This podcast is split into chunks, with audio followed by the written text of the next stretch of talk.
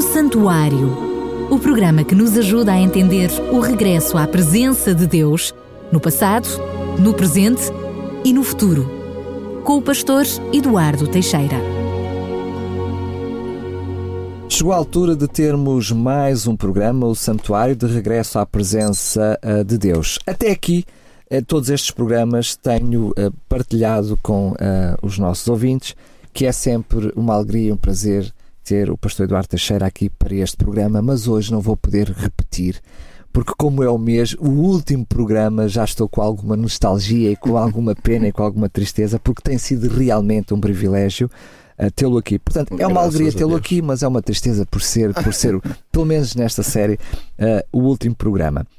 Como por ser exatamente o último programa, um, vamos uh, hoje uh, fazer uma retrospectiva daquilo que foi toda esta série de programas uhum. e aquilo que foi uh, o objetivo deste regresso à presença de Deus, este concerto que Deus fez com todo o seu povo no antigo Israel, mas que também se estabelece para nós hoje e vimos isso sobretudo um, em, cada programa tivemos a oportunidade de, nos reconhecer aquilo uhum. que Deus também pede para nós uhum. e até diria mais, eu diria o exercício e o esforço, não pelo nosso esforço, mas pelo esforço do uhum. Espírito que Deus requer de nós hoje, exatamente para restabelecer essa nossa aliança. Uhum. Mas o programa de hoje será mesmo isso, ou seja, uma retrospectiva daquilo que vimos até agora e que saber qual era o objetivo de Deus para esse concerto que fez contigo Israel e qual é a nova aliança que Ele espera também para nós hoje, não é? Exatamente, estão as duas coisas interligadas uma na outra. Vimos, eh, chegamos ao final dos Dez Mandamentos também. No último programa vimos uh, o décimo mandamento, mas quando nós estivemos a olhar para os dez, os dez Mandamentos, não estivemos apenas a olhar para um conjunto de leis e de normas que Deus instituiu para aqueles que o seguem, mas vimos e tivemos a oportunidade de ver o caráter de Deus refletido uhum. em cada um deles. Ao vermos o caráter de Deus, vemos como Deus se quer relacionar com nós, com cada um de nós nos dias de hoje. E de alguma forma é isso que hoje vamos ver, uh, como Deus hoje uh, quer se reconhecer, se dar a conhecer e espera que nos relacionemos com Ele, não é? É verdade, eh, e tem um aspecto curioso quando nós começamos, dissemos logo que havia dois pontos fulcrais no santuário. Um era o altar dos holocaustos e o outro era o lugar santíssimo onde se encontrava a arca da aliança com a lei de Deus. O grande objetivo de Deus, nós dissemos sempre que era a arca do concerto, era chegar à presença de Deus, onde se manifestava a presença de Deus, todo, que era no lugar todo santíssimo. o mobiliário, todo, todo, toda a estrutura do santuário era com o objetivo que o homem entrasse no santuário, mas chegasse ao lugar santíssimo. É? Encaminhava, tudo encaminhava para ali. É verdade que o outro o altar dos holocaustos como um dos pontos fulcrais também do santuário, é porque nós não podemos chegar à presença de Deus se não for através de Cristo. Só com essa humilhação, com a confissão dos nossos pecados e aceitando a substituição de Cristo em nosso lugar, é que podemos entrar ali. Mas são os dois pontos fulcrais. Mas o grande objetivo mesmo é nós podermos entrar no lugar santo. Podemos dizer então que temos vários tipos de, de, de, de mobiliário e de espaços, mas que temos um que torna-nos não capacitados, porque não é essa a noção, ou seja, depois do sacrifício não passamos a ser santos, Exatamente. mas uh, diria que nos permite ter acesso ao lugar santíssimo e depois todo o resto do espaço imobiliário nos capacita para lá chegar. Para lá chegar e para nós vermos como é que Deus quer que nós nos comportemos ao longo da nossa vida, não é? E então, aquilo que nós vamos falar hoje, eh, eu dei-lhe o título de O Concerto de Deus com o seu povo. E quando nós falamos no concerto, ou uma outra palavra, aliança, quando falamos num acordo. No pacto, num pacto eh, não, eh, não pode haver um acordo, ou uma aliança, ou um pacto só com uma, uma parte. parte tem que haver sempre duas partes. E concordância entre ambas. Não? É? E concordância entre ambas. E aqui neste caso, quem são as duas partes? De um lado é Deus, do outro lado é o povo de Israel. Quer dizer que há um compromisso a dois, não é? E neste compromisso a dois, nós vamos usar é, muito a palavra de Deus é, para compreendermos quais eram as cláusulas desse concerto. Aquilo que, que Deus um compromisso, então. Implica um compromisso, é verdade. Também é verdade que, que implica promessas, mas elas parece que ficam à condição do compromisso, é isso? Quer dizer que num pacto existem sempre responsabilidades, existem os deveres e existem os, eh, os direitos, não é? Num pacto é sempre isso entre duas pessoas. E nós vamos examinar isto em, em, pequeno detalhe. Sobretudo, eu vou usar muito o capítulo 19 de Êxodo, que é aquilo que Deus, eh, é onde Deus faz o pacto com o povo de Israel. E no capítulo 19, nos versículos 5 e 6, diz assim: Agora, pois, se diligentemente ouvirdes a minha voz e guardardes o meu concerto, então sereis a minha propriedade peculiar dentre todos os povos, porque toda a terra é minha. E vós me sereis um reino sacerdotal e o povo santo. Estas são as palavras que falarás aos filhos de Israel. E depois eh, Moisés foi falar com o povo e, e disse ao povo aquilo que o Senhor tinha dito. E a resposta do povo vem nos versículos 7 e 8 e se nós quisermos também podemos ver no capítulo 24 de Êxodo, na mesma no versículo 7, diz o seguinte: E Moisés tomou o livro do concerto e o leu aos ouvidos do povo, e eles disseram: Tudo o que o Senhor tem falado, faremos e obedeceremos. E eu destaco aqui este faremos e obedeceremos. Esta convicção plena do povo que ele tinha eh, nele próprio, essa confiança, essa autoconfiança que ele tinha nele próprio, de que tudo o que o Senhor falou, nós faremos e obedeceremos. Mas vamos examinar em detalhe eh, esta proposta de Deus. Quando Deus diz assim, e, e, e é engraçado que neste, neste acordo, neste concerto, o próprio Deus não se furta às responsabilidades. Ele tem as suas responsabilidades e ele quer assumi-las. E Deus diz assim: Agora, pois, se diligentemente ouvirdes a minha voz e guardardes o meu concerto, o que é que Deus está a dizer aqui? Eu tenho uma proposta para vos fazer. Se vocês ouvirem a minha proposta e estiverem de acordo com essa proposta, Deus diz ao que a promessa: então sereis a minha propriedade peculiar. E é engraçado que quando Deus diz isto, Deus diz sereis. Eu ia fazer mesmo essa questão. Ora, se nós sabemos que Deus liberta o seu povo, é porque já era o seu povo. Um, na realidade, até era. Uh, sabemos que o povo estava dividido em diversas regiões, mas havia várias, diria, uh, vários povos uh, que adoravam o Deus verdadeiro, não é? Mas já era o povo de Deus. Ele libertou o seu povo. Então parece que uh, havia ali qualquer coisa, faltava ali um vínculo qualquer. É.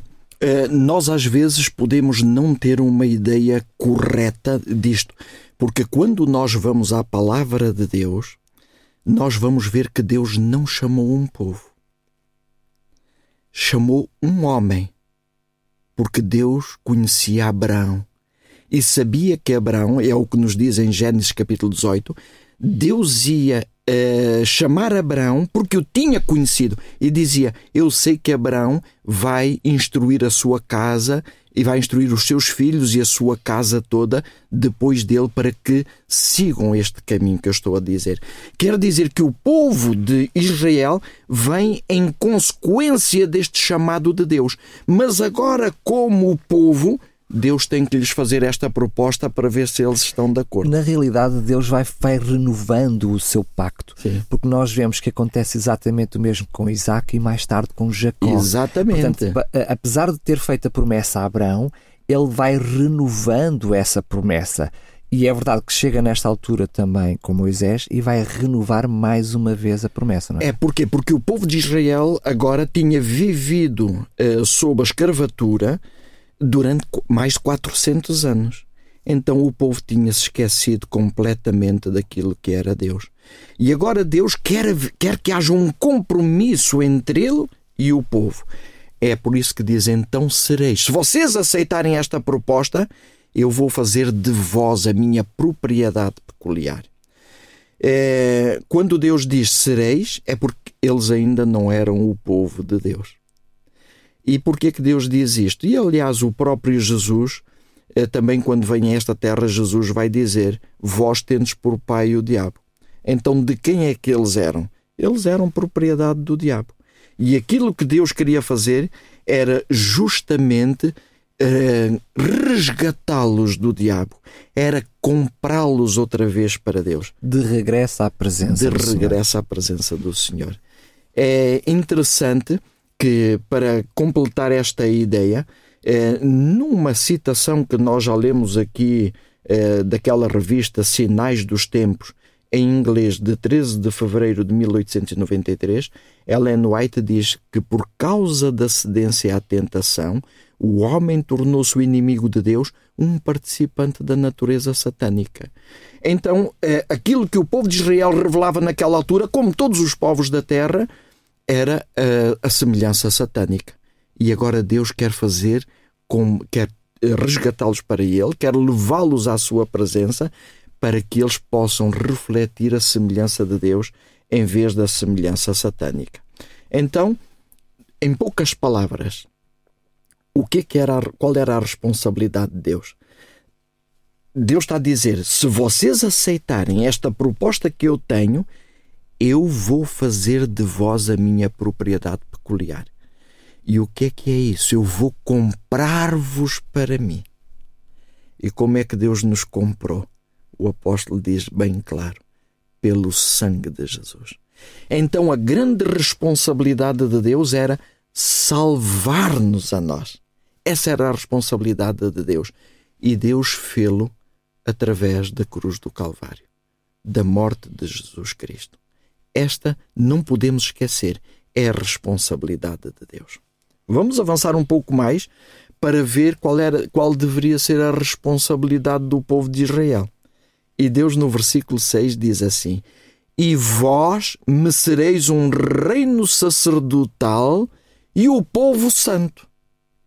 Quer dizer, eu vou comprar-vos para mim, mas vocês têm uma responsabilidade: é mostrarem o meu caráter a todo o mundo mostrarem o meu caráter a todos os povos. Porque Deus não chamou o povo de Israel por ele ser um povo especial, por ele ser um povo melhor que os outros povos ou um povo em maior número. Deus chamou-os com um propósito: era poder reeducá-los, poder instruí-los, poder fazer com que eles eh, refletissem o caráter de Deus para depois serem uma bênção para todas as nações. Então parece paradoxal mais uma vez, porque dá a sensação que diz ao tornarem-se um povo santo significa um povo separado ele vai realmente separar este povo de todos os outros povos. Mas essa separação não é uma separação para serem fechados em si mesmos, mas estão separados exatamente para serem luz, não é? Para serem mais tarde o que vem, o que vem a dizer o sal de todas as nações, não é? É verdade.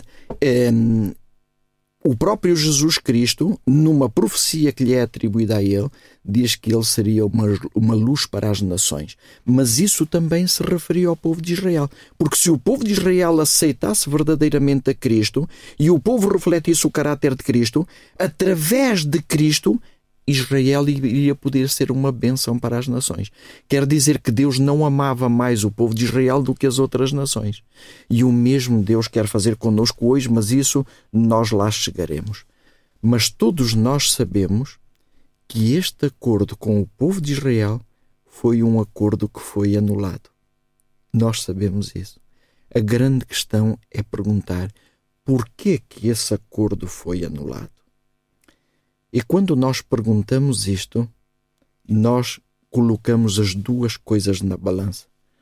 Deus disse assim: A minha responsabilidade é esta, é salvar-te a ti, a tua responsabilidade é representares-me a mim.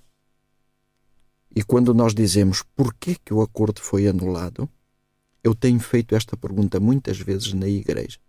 E invariavelmente a resposta das pessoas é porque o povo de Israel não cumpriu a sua parte no acordo. E Daniel, há muitos anos atrás eu também pensava desta maneira. Confesso que me está a deixar com muita curiosidade. É.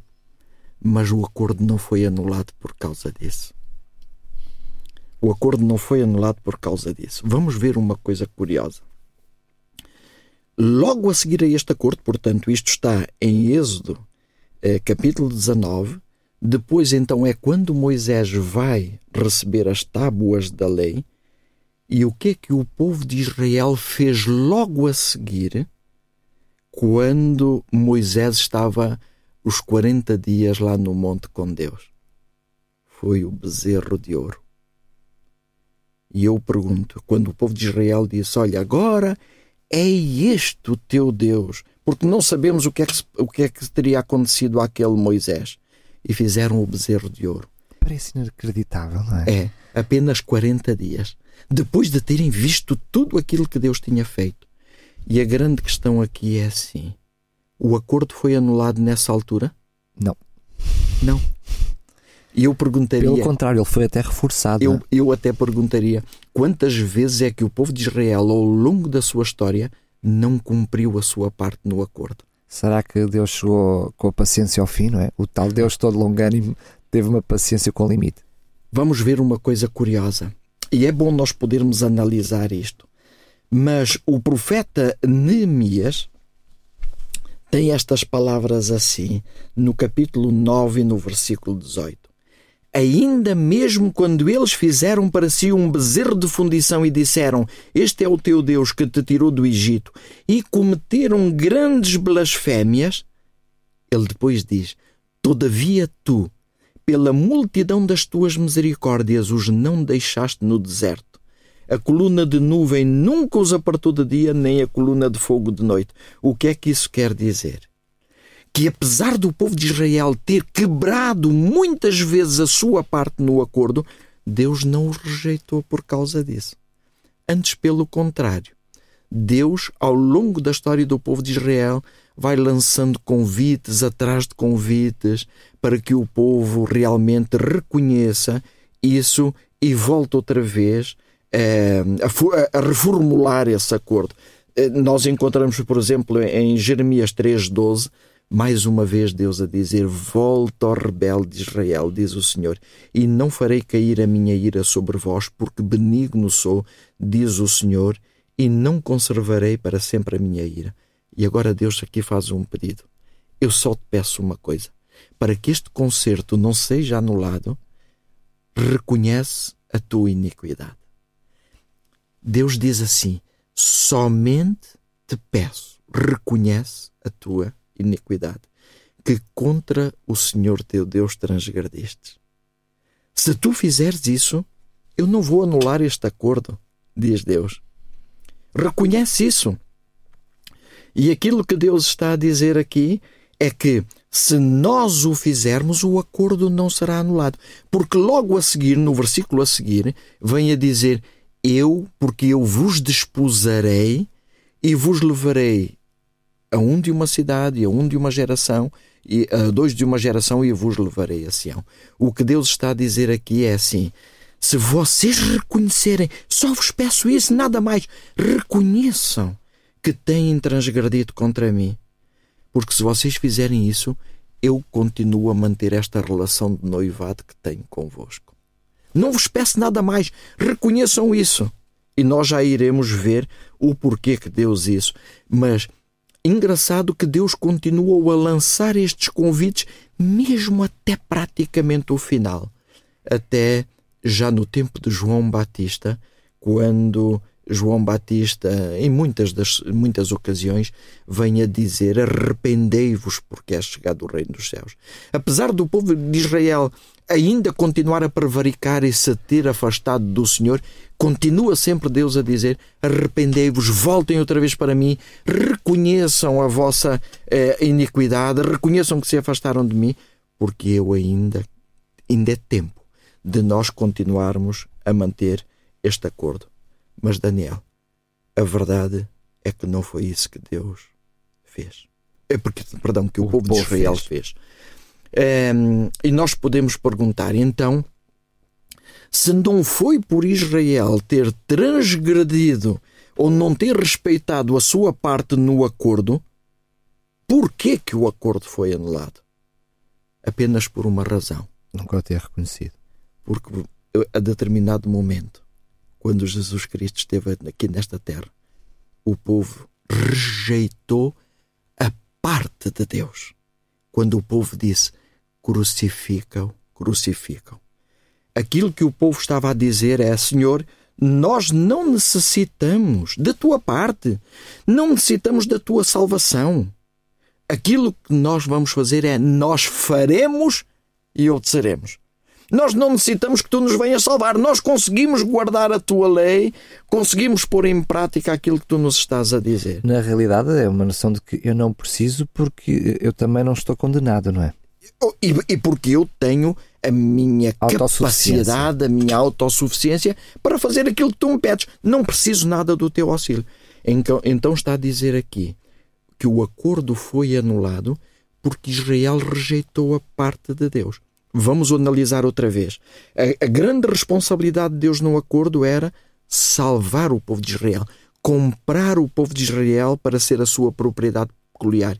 E isso Deus fez através da morte de Jesus Cristo. Aliás, eh, percebemos, aliás, este programa mostra eh, desde o início que tudo aquilo que eram que era os serviços realizados no santuário todos os objetos apontavam precisamente para esse momento, o momento do sacrifício de Jesus. Uhum. E tudo aquilo, todos os pecados perdoados ao povo de Israel durante todos aqueles anos, estavam à condição de que o verdadeiro Cordeiro eh, padecesse na cruz. Uhum. No momento em que o próprio povo de Deus rejeita esse, esse ato, não é que Deus diz, ah, porque vocês rejeitaram, então agora quebra a aliança. Não, torna uh, eu diria, nulo tudo aquilo que se passou no passado. Sim. Porque o, o, a questão aqui essencial, crucial, era eles nunca terem rejeitado a parte de Deus que era a salvação.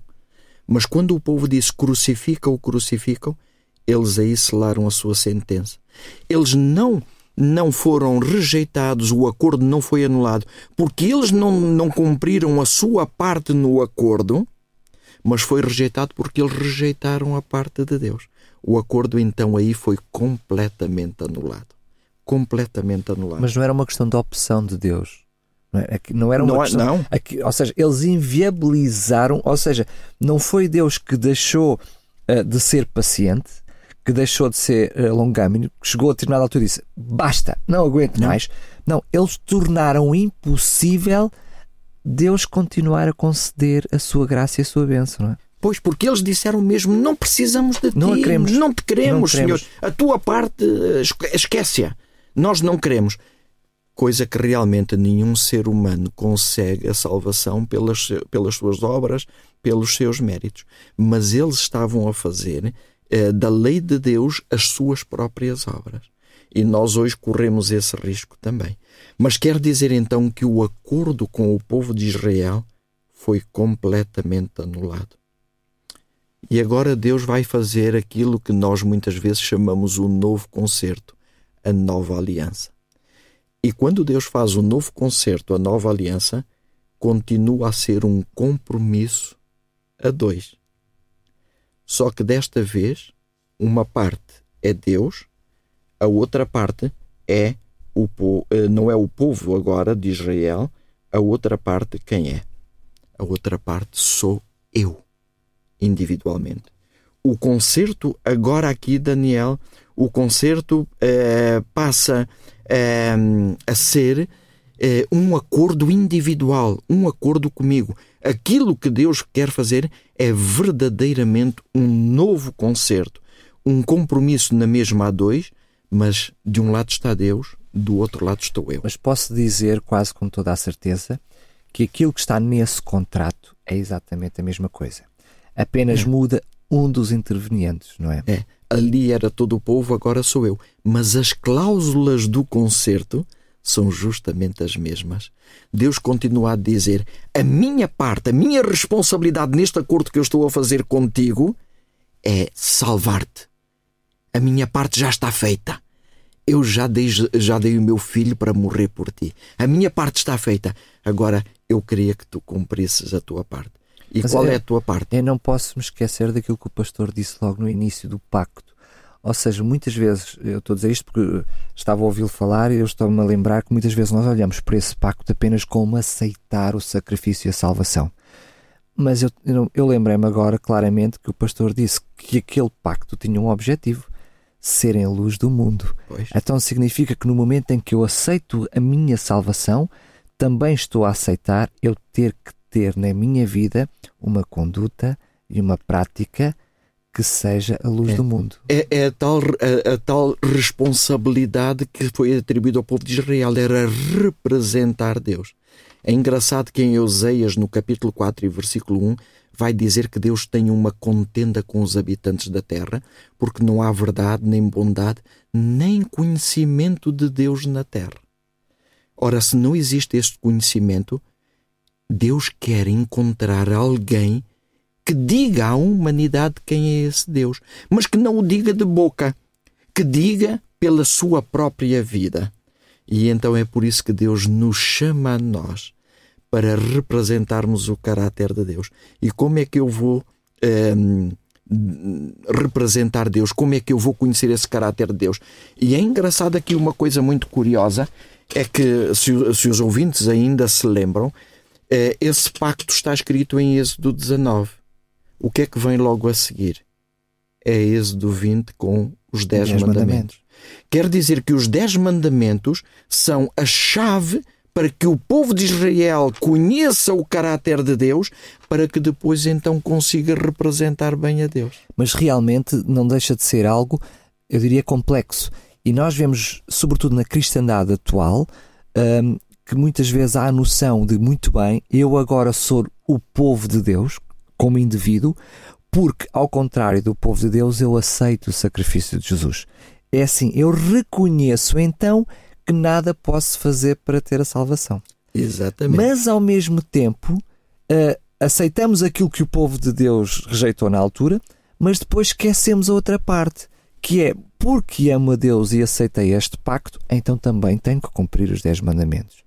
É. E muitas vezes há a noção que, como eu não sou capaz de os cumprir, então eu não preciso de os cumprir, não é? é.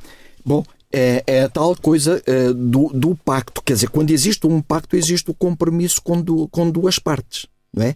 E esta parte é verdadeiramente importantíssima para nós compreendermos. O que é que Deus me está a dizer aqui? Amigo, a tua salvação não depende se tu consegues ou não cumprir a tua responsabilidade. Porque quando tu não conseguires cumprir a tua responsabilidade, quando tu não me conseguires representar bem, não te esqueças de uma coisa. Reconhece. A minha parte. Não, mas reconhece, reconhece a tua, tua iniquidade, reconhece que, que transgredistes contra mim, mas não te esqueças da minha parte. É a minha parte é a tua salvação. O que é que Deus me está a dizer aqui é assim: enquanto tu não rejeitares a minha parte, enquanto tu uh, aceitares a Jesus Cristo, enquanto tu não negligenciares a Jesus na tua vida, o acordo não está em, em causa. Porque eu vou respeitar esse acordo, apesar das tuas falhas. Mas uma coisa vou continuar a pedir-te: é que tu faças o teu esforço para me representar. Olha, Deus vai dizer assim: Eu quero tanto que a humanidade toda me conheça a mim, conheça o meu grande amor, e eu não tenho como fazer isso a não ser por ti. Quero que tu colabores comigo nisto. Representa Deus dá-nos esse privilégio, não é? Porque é um que até as pedras falariam, não é? é? Se eu não pudesse fazer, até as pedras falariam. Mas Deus também sabe que é importante para a minha salvação eu estar lá para o meu crescimento, para poder viver já na terra um bocadinho do céu, não é? Deus correu um grande risco quando me convidou a mim, quando nos convida a nós como seres humanos para o representarmos aqui na terra, por causa da nossa condição pecaminosa, quem somos nós.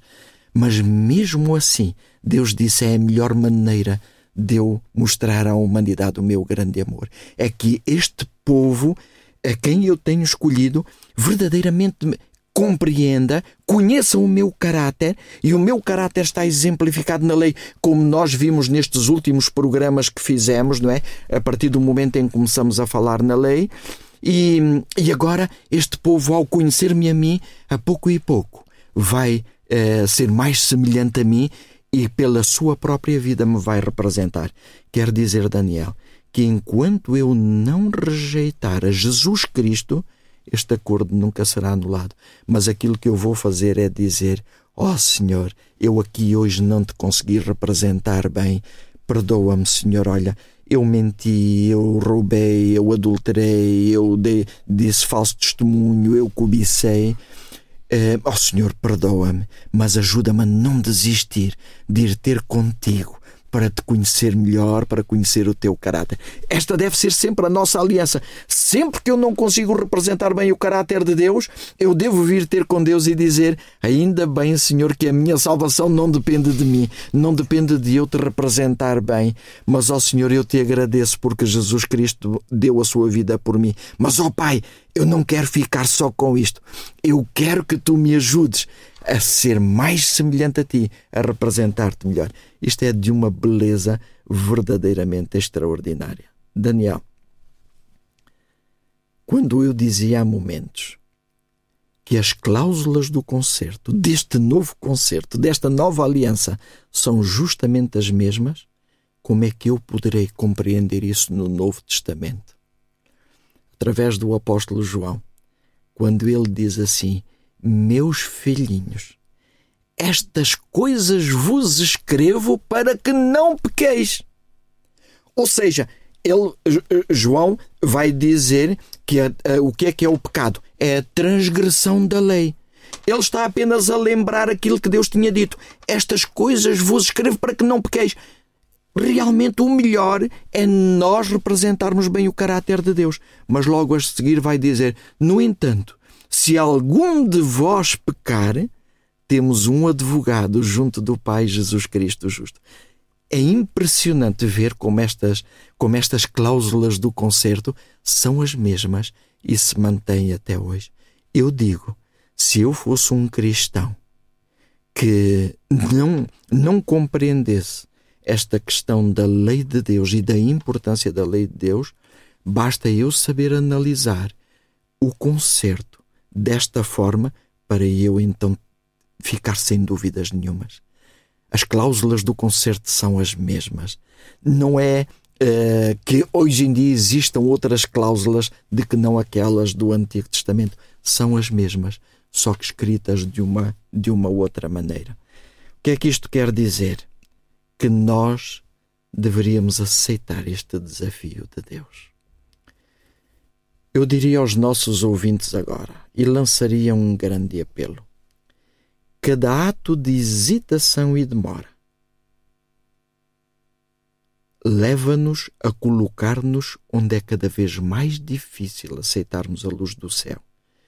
E depois vai parecer impossível sermos impressionados por admoestações e advertências.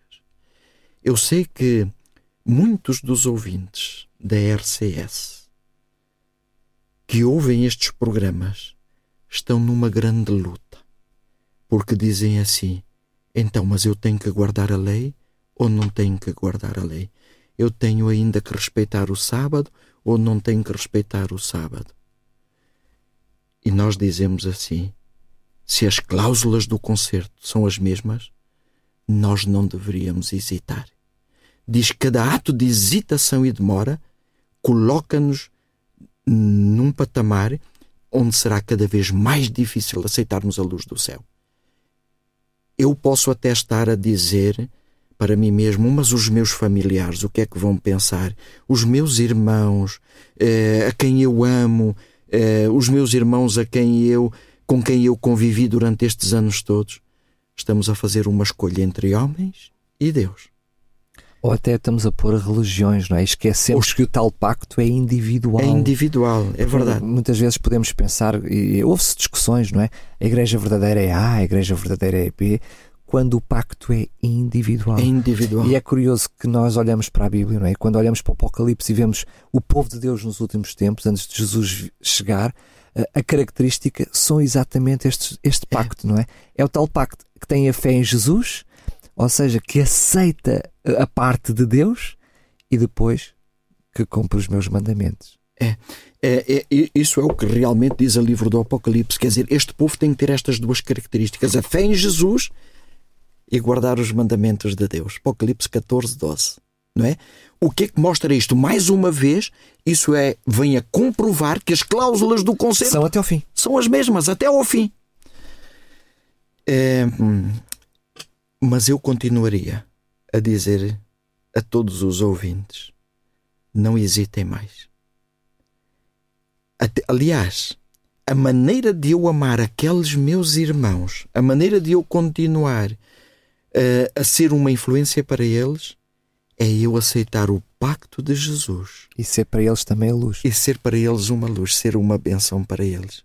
Não criticá-los de maneira nenhuma, mas orar por eles e pedir a Deus que os ajude a compreender esta questão das cláusulas do concerto serem as mesmas hoje. Eu agora dizia assim aos, aos meus ouvintes: eu, uh, se tu me permites, Daniel, vou dirigir-me de uma maneira geral uh, para cada um deles individualmente. Prezado ouvinte, Deus chamou-te conhecendo bem quem tu és. Ou seja, um, quando nós vamos ao livro de Salmos, no capítulo 14, e os primeiros versículos desse capítulo 14, vão dizer que Deus olhou desde os céus para os filhos dos homens, para ver se havia algum que buscasse, que tivesse entendimento e buscasse a Deus. E Deus diz que não encontrou nenhum, nenhum sequer. Isto depois vem citado pelo apóstolo Paulo também, porque todos se corromperam. Quer dizer que quando Deus nos chamou, Deus já sabia quem nós éramos. Pessoas fracas, pessoas com grandes probabilidades de não conseguirem representar bem o caráter de Deus. Mas por isso é que Deus tem a sua parte. Enquanto nós não rejeitarmos a parte de Deus, o acordo não é anulado. Mas ele, ele aceitava os dez mandamentos paradoxais, não é? Aceitava os dez mandamentos paradoxais, é isso mesmo. Mas mesmo assim fê-lo, não é? Mas mesmo assim fê-lo. Isto quer dizer, meu prezado ouvinte, que mesmo sabendo que és fraco, miserável, Deus aposta em ti. Porquê? Apenas por uma razão. Porque Deus sabe como é que te criou, à sua semelhança e imagem. Isto quer dizer que a semelhança com que Deus te criou está dentro de cada um de nós Aquilo que tem acontecido é que essa semelhança está espezinhada. E Deus hoje quer fazer o maior milagre a que o mundo pode assistir, que é ressuscitar essa semelhança divina em cada ser humano por ele chamado. Quer dizer que Deus quer ressuscitar essa semelhança divina em mim, mas também em ti, prezado ouvinte. Porque se nós conseguirmos, com a ajuda de Deus, ressuscitar essa semelhança divina em nós, vamos ser uma bênção para o nosso lar, vamos ser uma bênção para os nossos amigos, vamos ser uma bênção para os, os nossos irmãos na fé. Se nós não aceitarmos isto, em vez de bênção, com certeza vamos continuar a ser uma maldição. Se me permites, penso que este é o momento de terminarmos com a nossa oração. E eu diria: Bom Deus, muito obrigado, porque apesar de eu não o merecer, continuas a derramar as tuas bênçãos sobre mim. Dá-me sabedoria para saber aproveitar a bênção dos teus mandamentos Ajuda-me a não desperdiçar nenhum momento da tua bendita presença na minha vida. Ó oh Deus, estando consciente de já ter desperdiçado grande parte da minha existência, quero dispor-me agora mesmo a entregar a minha vontade como barro nas mãos do oleiro e a cooperar contigo para ser moldado nas tuas mãos como um vaso de honra e assim poder ser uma ajuda para todos aqueles que vivem à minha volta.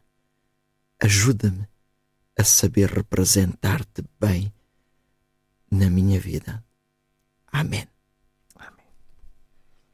Quero apenas lembrar aos nossos ouvintes que não só este, mas se só agora teve a oportunidade de ouvir este programa, não perca de maneira nenhuma todos os outros desta série. Elas estão, tá, eles estão todos disponíveis em podcast, ou seja, para serem ouvidos e até fazer o download no site da RCS, em radiorcs.pt, no separador programas e depois o santuário. Ele vai estar disponível até para download na íntegra. Ouça todos os programas, não perca. Uh, quem sabe, uh, estes programas podem ser uma bênção para si e também distribuí-los para ser uma bênção para todos aqueles que o puderem ouvir. Quero agradecer mais uma vez, de uma forma muito particular, uh, o pastor por nos ter trazido esta, esta série, por ter tido aqui também a paciência e a longanimidade de estar connosco e de um, ehm, nos acompanhar e certamente com prejuízo pessoal também e agradecer também, como não podia deixar de ser, a todos os ouvintes que acompanharam fielmente este programa. A todos um bem-ajam e pastor, não é um adeus, mas até à próxima. Olha, Daniel, foi um grande privilégio para mim poder estar aqui contigo e desenvolver este programa. Espero que realmente ele seja uma bênção para todos os ouvintes. Mas é como tu dizias, agradecer sobretudo a paciência dos ouvintes em terem escutado estes programas também. Agradecemos sobretudo Deus é uh, por uh, nos ter deixado todas estas orientações, é porque quer para também para mim foi um privilégio e também Deus me disse: "Olha, Daniel, eu quero que tu regresses à presença do Senhor. Amém. Amém. Amém. O Santuário o programa que nos ajuda a entender o regresso à presença de Deus no passado, no presente e no futuro. Com o pastor Eduardo Teixeira.